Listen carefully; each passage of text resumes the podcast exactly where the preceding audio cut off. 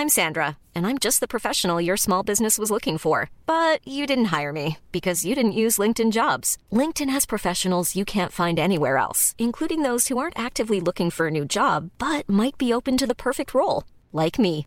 In a given month, over 70% of LinkedIn users don't visit other leading job sites. So if you're not looking on LinkedIn, you'll miss out on great candidates like Sandra. Start hiring professionals like a professional. Post your free job on linkedin.com/people today.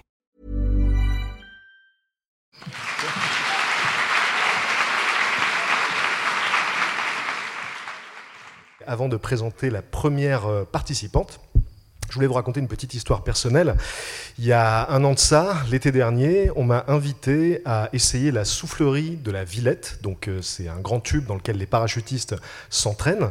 Et ça s'est très bien passé, l'expérience était très chouette. Et à la fin, les deux parachutistes qui m'ont invité à venir faire cette expérience m'ont demandé si j'avais déjà pensé à sauter en parachute pour de vrai. Donc là, je leur ai expliqué que c'était même pas une option dans ma vie, vraiment, et que j'étais très à l'aise avec l'idée de ne jamais sauter d'un avion dans ma vie. Et donc là, ils ont essayé de me convaincre un petit peu, et pour m'achever, ils terminent leur euh, argumentaire en me disant ben, si jamais tu avais envie d'essayer, sache qu'au mois d'octobre, on va sauter euh, en Égypte au-dessus des pyramides, et si tu veux venir, on peut t'inviter. Donc, c'était tellement improbable comme proposition que j'ai dit oui. J'ai même pas réfléchi une seconde. Et c'est comme ça que je me suis retrouvé en Égypte à sauter de 4500 mètres d'un avion militaire au-dessus des pyramides. Et en contrepartie, euh, ben, je me suis dit que ça pourrait être intéressant de faire venir une de ces deux parachutistes euh, et de la faire sortir à son tour de sa zone de confort. Merci d'applaudir très fort Karine Joly.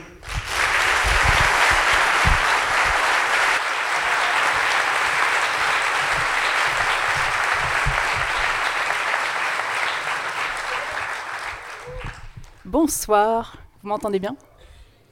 Alors par applaudissement, est-ce qu'il y en a parmi vous qui ont déjà sauté en parachute? Ah, pas mal, hein. Des regrets? Non? Le jour de mes 18 ans, mes parents me font une surprise. On me réveille à 7h du matin, on me jette dans la voiture pour soi-disant aller faire un pique-nique en famille. Au bout d'un moment, on s'arrête sur le parking d'un aérodrome, toute ma famille est là, et je comprends qu'on m'a offert un saut en tandem. Alors je suis surexcitée, j'ai trop trop hâte de découvrir les sensations de la chute libre. On arrive dans le hangar, on me présente un moniteur, on m'enfile un harnais, on m'explique comment ça va se passer, et on part à l'embarquement. Là, je me retrouve à monter dans un petit avion 10 places. On est serré comme des sardines, c'est optimisé. On décolle et jusqu'ici, tout va bien. En montée d'avion, je regarde partout dehors, je suis tranquille, j'ai- je suis vraiment impatiente de découvrir ce qui m'attend. Mais quand même, plus on se rapproche des 4000 mètres et plus la peur vient se mêler à l'excitation. D'un coup, j'ai mon moniteur qui nous sert, les parachutistes qui se checkent, la porte qui s'ouvre, et le premier groupe qui part comme happé par l'air. C'est hyper impressionnant. Là, il y a un deuxième groupe, un troisième, et vient mon tour.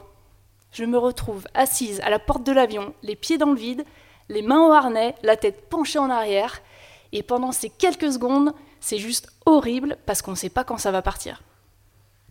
Finalement, on bascule, je vois le sol, le ciel, le sol, on finit par se stabiliser, et là je me retrouve comme portée par un coussin d'air invisible, mais vraiment palpable. D'un coup, j'ai le vidéoman qui arrive en face de moi, et par effet miroir, je me rends compte de ce que je suis en train de vivre. C'est-à-dire que on est des corps en plein milieu du ciel, on n'a absolument rien à faire ici, et pourtant on y est. Alors j'ai pas l'impression de tomber indéfiniment, comme on, pourrait s'imaginer, ou même d'être à 200 km/h, parce que l'horizon monte tout doucement. Mais je sens toute la puissance de l'air sur mon corps. J'ai plein d'informations nouvelles, j'ai jamais ressenti ça avant, c'est complètement dingue. Là, notre parachute s'ouvre, on se pose, je remercie notre moniteur de nous avoir sauvé la vie, et je pars courir voir ma famille pour leur dire qu'il faut absolument qu'ils essayent de sauter en parachute. Puis après, je vais voir mes parents et je leur dis non mais c'est un truc de dingue, je veux revivre ça le plus vite possible, faut vraiment que je fasse ça tout le temps. Et là, ils me disent bah oui, euh, écoute, va faire tes études et puis tu feras ce que tu veux après. Donc euh, je pars faire mes études, mais je saoule tout le monde pour qu'ils aillent essayer de sauter en parachute. Finalement, c'est deux potes qui habitent à la frontière mexicaine et américaine qui vont se motiver. Ils m'appellent et ils me disent Écoute, Karine, on s'est chauffé, on va aller sauter, mais par contre, on va pas faire un tandem. On va directement apprendre à sauter seul. Alors là, je leur dis Ok, bougez pas, ça fait des années que je veux faire ça, on le fait ensemble. Je prends un avion, je les rejoins, et on se retrouve tous les trois dans la voiture, direction Skydive El Paso. On arrive, on trouve un hangar perdu au milieu du désert, et c'est Bob, un ancien militaire, qui nous ouvre la porte du hangar et qui nous explique un petit peu comment va se passer la formation. Alors il nous montre un parachute avec la voile principale, la voile de secours, et puis il nous montre un petit appareil de sécurité. Il nous dit, ben voilà, euh, ça c'est l'appareil qui déclenchera votre euh, parachute de secours si jamais, par exemple, vous tombiez dans les pommes. C'est déjà ça. Alors ensuite, on nous met dans une salle vidéo qui nous explique toutes les bases du parachutisme. Et vient le chapitre sur les problèmes qui peuvent se passer à l'ouverture. C'est un gros chapitre. Et là, on voit toutes les images de tout ce qui peut aller mal, euh, les vidéos et les procédures de secours euh, à réaliser en cas d'urgence. Alors autant vous dire que celle-ci refroidit pas mal quand même. On sort de là, on fait beaucoup moins les malins. Mais bon, on continue à s'entraîner euh, sur notre position de chute et les gestes d'ouverture. Arrive l'heure du premier saut. Je mets mon gros parachute sur le dos et là je me dirige dans un avion qui est encore plus petit que le premier cette fois, c'est que 4 places. Et pendant toute la montée d'avion, j'ai mon cerveau qui m'envoie des signaux d'alerte dans tous les sens. Mais c'est pas possible, mais qu'est-ce que tu fais là? Mais t'as rien à prouver, pourquoi tu fais ça? Mais bon, ça fait tellement longtemps que je voulais euh, apprendre à sauter, j'ai fait toutes ces bornes, je vais pas renoncer maintenant. Alors je prends sur moi, la porte s'ouvre, je mets un pied dehors, une main sur le haut banc, c'est une petite partie structurelle qui est sous l'aile, une deuxième main je me hisse et là je me retrouve suspendue à la Indiana Jones en plein milieu des airs, à regarder mon moniteur qui est dans l'avion qui me fait des grands signes. Ouh, skydive Ok. et là, je sais que c'est le signal. Alors, quand je lâche, je lâche pas seulement l'aile de l'avion, je lâche tout le connu, toutes les conventions, tout ce qui est rationnel, et je me lance dans la liberté. Pendant ces quelques secondes qui échappent au temps, tous mes sens sont aiguisés, je suis entièrement ramenée dans le moment présent, c'est d'une intensité unique. Et là, mon parachute s'ouvre, je me retrouve sous un morceau de tissu, quelques bouts de ficelle, suspendus dans les airs, et quand je regarde en bas, bah, ça me donne une nouvelle perspective sur la vie. D'un coup, je réalise que les problèmes sont vraiment plus futiles que ce que je pensais. Et je réalise l'importance de savourer et de créer les moments de joie et les moments de jeu. Alors je me pose et je cours me remettre dans un avion. Et là, ça recommence. Mais c'est pas possible, mais qu'est-ce que tu fais? Mais pourquoi tu fais ça? T'as rien à prouver Et dès que je suis en l'air, oh, mais c'est génial, je sais pourquoi je fais ça, c'est incroyable. Bref, je continue ma formation jusqu'à arriver à avoir mon diplôme de parachutiste. Et donc grâce à ça, je peux sauter n'importe où dans le monde toute seule. Alors je rentre en France et je commence à aller sur des clubs. Et là, je rencontre mon chéri. et quelques temps plus tard, on habite à Nice. Euh, je suis designer dans un bureau d'architecture navale et lui est capitaine de bateau. Et un soir où on refait le monde, je lui demande s'il estime qu'il a des regrets. Et là, il me dit Écoute, euh, j'essaie de mener ma vie pour pas en avoir, mais effectivement, j'ai un, gros regret. Tous les sports que j'ai pratiqués, je les ai poussés à haut niveau, sauf un, le parachutisme et j'aurais trop voulu faire de la compétition. À ce moment-là, on a 27 ans, je lui dis écoute, c'est trop con d'avoir un regret si jeune, viens on monte une équipe et puis on verra bien où ça nous mène.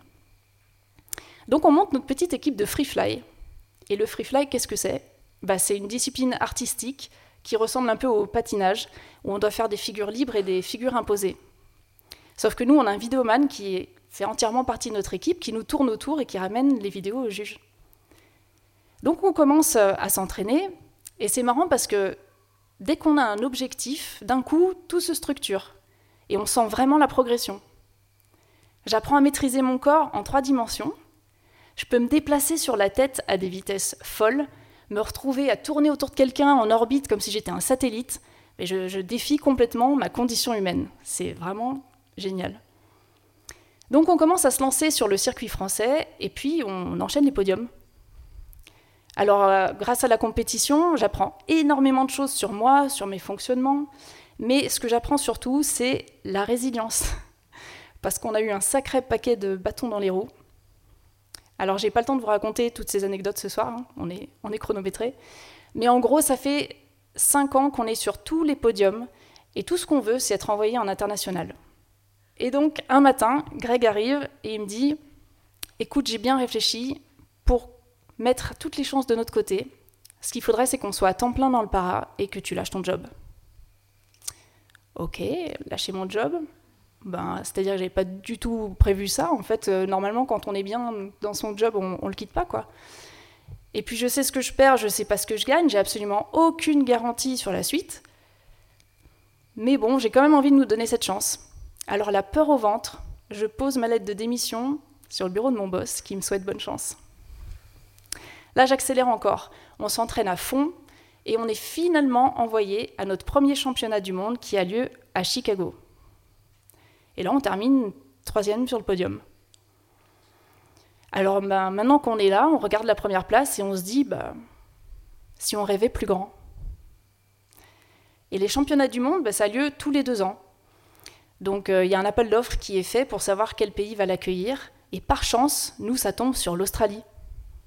Donc on a deux ans pour se préparer. Alors on se pose, on fait un petit brainstorm et on analyse un petit peu ce qui a marché. On regarde les années d'avant, qu'est-ce qui a fait que les champions ont gagné, est-ce qu'il y a une recette miracle? Et en attendant, on développe nos costumes et nos figures sur la thématique des aborigènes pour pouvoir leur rendre hommage. Arrive le jour J, on se retrouve en Australie, on part pour notre premier saut, et quand on se pose, les notes tombent. Notre saut et les costumes rencontrent vraiment beaucoup de succès. Mais malgré tout, on est au coude à coude avec deux autres équipes. Et clairement, c'est une compétition qui se joue au mental. Donc là, on est content parce que nos dix ans de compétition, résilience, nous servent et on arrive à sortir notre meilleur jeu, on gère hyper bien notre stress. Et donc, c'est comme ça que le 10, août, le 10 octobre pardon, 2018, on se retrouve euh, sacré champion du monde.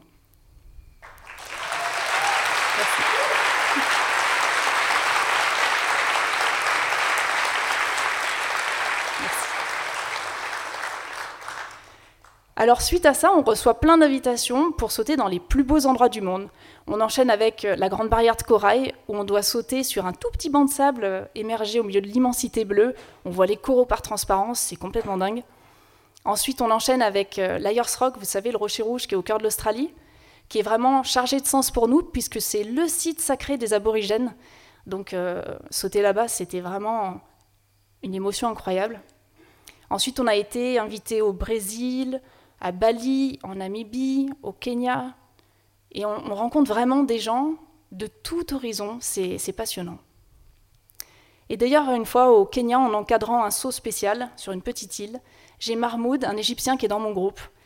Et quand on se pose, il est tellement content d'avoir pu sauter là, qu'il vient me voir et me dit Écoute, Karine, je vais organiser un événement dans mon pays bientôt, et je vais t'inviter à sauter sur les pyramides.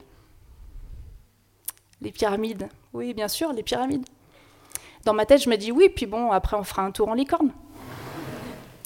Et deux mois plus tard, je reçois un email de Marmoud qui dit qu'il nous attend au mois de novembre au Caire. Alors on, arrive là-bas, il vient nous récupérer, il nous amène à l'hôtel où on rejoint un groupe, et puis on monte tous dans un bus pour aller faire un repérage de la zone de posée. Quand euh, je sors du bus, je me retrouve nez à nez avec Kefren, vous savez la petite pyramide qui a le chapeau là au milieu. Et là, il y a quelqu'un qui nous montre le terrain qui est juste devant, qui dit bah voilà, on va poser une manchère ici, on va se poser, plier, prendre le bus et repartir à l'aéroport militaire. Sur le moment, je, ne réalise toujours pas que c'est vraiment là qu'on va pouvoir sauter. Le lendemain matin, on est dans cet énorme avion, le Hercule, avec Greg et Yuan Kowi, notre photographe professionnel. Et on est super concentré parce qu'on a prévu un saut photo où je serai sur le de Greg en surf en train de descendre sur les pyramides. Comme c'est technique et qu'on n'a pas beaucoup de sauts pour le réaliser, on reste vraiment focus. La porte s'ouvre, on sort, je rejoins Greg dans les airs, je pose mes pieds sur son dos, je monte un équilibre sur lui, et je suis tellement concentré sur ce que je dois faire que j'ai pas le temps de regarder le paysage. D'un coup, j'ai mon altisson, c'est un altimètre sonore qui est dans le casque, qui retentit. Je pars sur le dos, Et au moment où je me retourne, je découvre que je suis juste au-dessus de la grande pyramide de Khéops. Et là, je lâche un c'est pas possible dans mon casque, et des larmes de joie coulent sur mon visage. Et pendant toute la navigation sous voile, je me dis mais, comment c'est possible qu'on ait les autorisations pour sauter sur cette merveille du monde? Je, je, me dis mais, mais quelle chance on a d'être ici, quoi. C'est incroyable. Et au moment où je me pose, j'ai vraiment l'impression d'être un anachronisme, avec mon parachute à la technologie ultra évoluée devant ces géants de l'histoire. Alors depuis, on est invité chaque année à sauter sur les pyramides. C'est comme ça que j'ai pu faire sauter Patrick Beau et mon idole littéraire Bernard Werber, qui n'est pas avec nous ce soir, mais qui l'est par le cœur. Et alors, pourquoi je vous raconte toutes ces histoires? Eh bien parce que si j'avais pas osé faire, c'est pas dans le vide. Le premier en apprenant à sauter seul, le deuxième en lâchant mon job pour me mettre à temps plein dans ma passion, et eh ben j'aurais jamais vécu toutes ces aventures extraordinaires. J'aurais jamais découvert tous ces paysages et ces cultures magnifiques. Et j'aurais jamais rencontré tous ces gens qui enrichissent ma vie aujourd'hui. Oscar Wilde avait raison, les folies sont les seules choses qu'on ne regrette jamais. Merci.